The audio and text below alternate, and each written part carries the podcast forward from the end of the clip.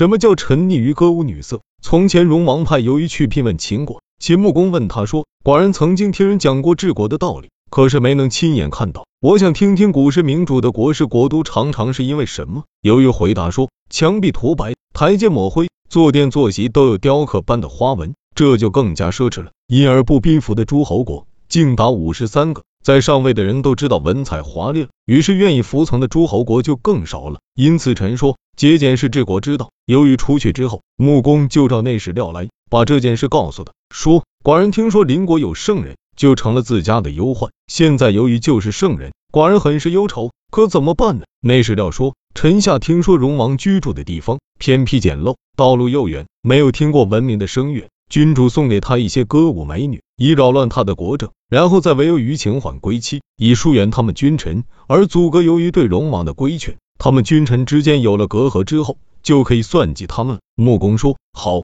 就派那史料送给荣王十六名歌舞美女，顺便委由于秦缓归期。荣王答应了，看见了歌舞美女，可高兴了，摆上酒席，围上帷帐，每天只是听歌观舞，到年底了也不迁移。牛马死了一半，犹豫回来了。便觐见荣王，荣王不听，犹豫于是离开荣王到秦国来。秦穆公欢迎他，拜为上卿，问荣王的军兵士气和他们的地形，已经把荣王的情况掌握了，这才举兵去攻打，兼并国家十二个，开拓领地一千里。所以说，沉溺于歌舞美女，不顾国家政务，这就是亡国的祸根。什么叫离开国都到远方去游乐？从前田成子到海边去游览而感到高兴，对大夫下令说，说要回去的杀头。颜卓举说。主公在海边游览而感到高兴，可是有人在图谋夺取君位，又怎么办？主公虽然高兴，可是能得到什么呢？田成子说：“我已经下令，说要回去的杀头。现在先生触犯我的命令了，拿起戈来就要砍他。”颜卓举说：“从前夏桀杀关龙逢，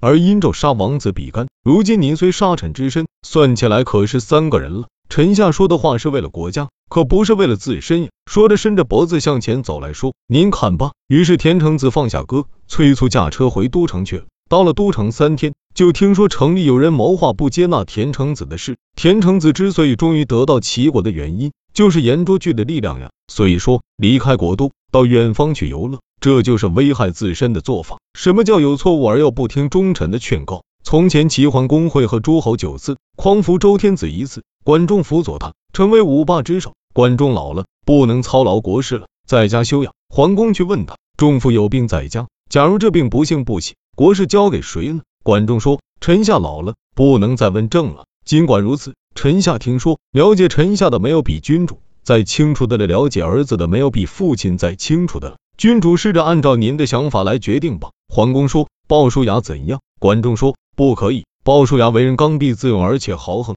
太刚就会粗暴的侵扰百姓，任性就会不得民心，豪横就会不听使用。他对这些都毫无顾忌，他不能做霸主的良佐。桓公说：“那么树雕怎样？”管仲说：“不可以。从人之常情来看，没有不爱惜他自身的。主公嫉妒而喜好女色，树雕为了管理宫中的事务，自宫而进，他对自己的身体都不爱，又怎能爱主公呢？”桓公说：“那么为公子开方怎样？”管仲说：“不可以。”从齐国到魏国不过十天的路程，开方为了侍候君主，迎合君主的意欲，十五年都不回去看望父母，这不是人之常情。他对父母都不亲，又能亲君主吗？桓公说：“那么易牙怎样？”管仲说：“不可以，易牙给君主调味，君主所未曾食过的只有人肉了，易牙就蒸了他儿子的头进奉君主，这是君主知道的。人之常情，没有不爱自己子女的。而今蒸了他的儿子，作为善事进奉给君主，他儿子都不爱。”又怎能爱君主呢？桓公说：“那么谁可以呢？”管仲说：“席鹏可以，他为人内心坚贞而行为正直，欲望少而信实可靠。内心坚贞，就完全可以作为表率；行为正直，就可以委托大人；欲望少，就能统帅群众；信实可靠，就能亲近邻国。这才是称霸的辅佐之才。主公还是用他吧。”桓公说：“好。”过了一年多，管仲死了，桓公就不用席鹏而用树雕。雕长正三年。桓公南游唐父，树雕领着易牙为公子开方以及大臣作乱，桓公又渴又饿而死在南门守卫住的屋子里，死了三个月还没有下葬，蛆虫都从门缝爬了出来。桓公的军队天下无所阻挡，为五霸之首，然而终于被他的臣下谋害，失去了崇高的名声，为天下所耻笑。这是什么缘故呢？就是不听管仲忠告的过错。所以说，有错误而又不听忠臣的劝告。独行几亿，那就要丧尽崇高的名声，而被人耻笑了。什么叫内部量力？从前秦国攻打宜阳，韩氏非常焦急。龚仲鹏对韩军说：“盟国是靠不住的，还不如借助张仪的力量跟秦国讲和吧，送给他们一座名城，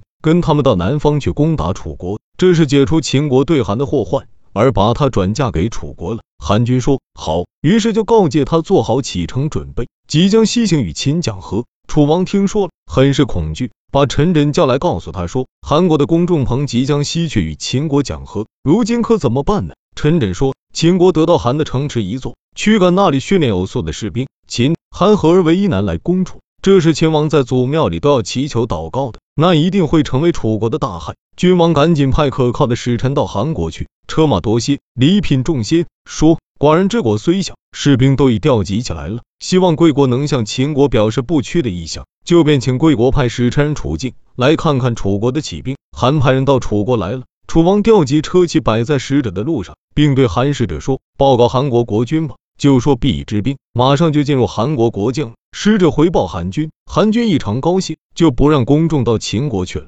公众说：“不可，实际上祸害我们的是秦国，用虚名来救我们的是楚国。”听楚国的虚言而轻视强秦的实货，就是危害国家的根本。韩军不听，公众气结了，就回家了。十天没有朝见韩军，宜阳就更进阶了。韩军让使者到楚国去催促发兵，使者一个接连一个，前后都可以望得见，而楚兵竟没有来。宜阳果然被攻下，为诸侯所耻笑。所以说，内部量力，外是诸侯，这就是削弱国家的祸根。什么叫国小无力？从前晋公子重耳出王，路过曹国。曹军在重耳洗浴裸露身体时去偷看，西富基和舒詹侍奉在前。舒詹对曹军说：“臣下观察晋公子，并非寻常人物，主公对他无礼。他如果能回国而起兵，就恐怕是曹国的祸害。君主不如把他杀了。”曹军不听。西富基回到家里很不高兴，他的妻子问他：“您从外边刚回来，有不高兴的样子，这是为什么？”富基说：“我听说有福轮不到，有祸拖不过。”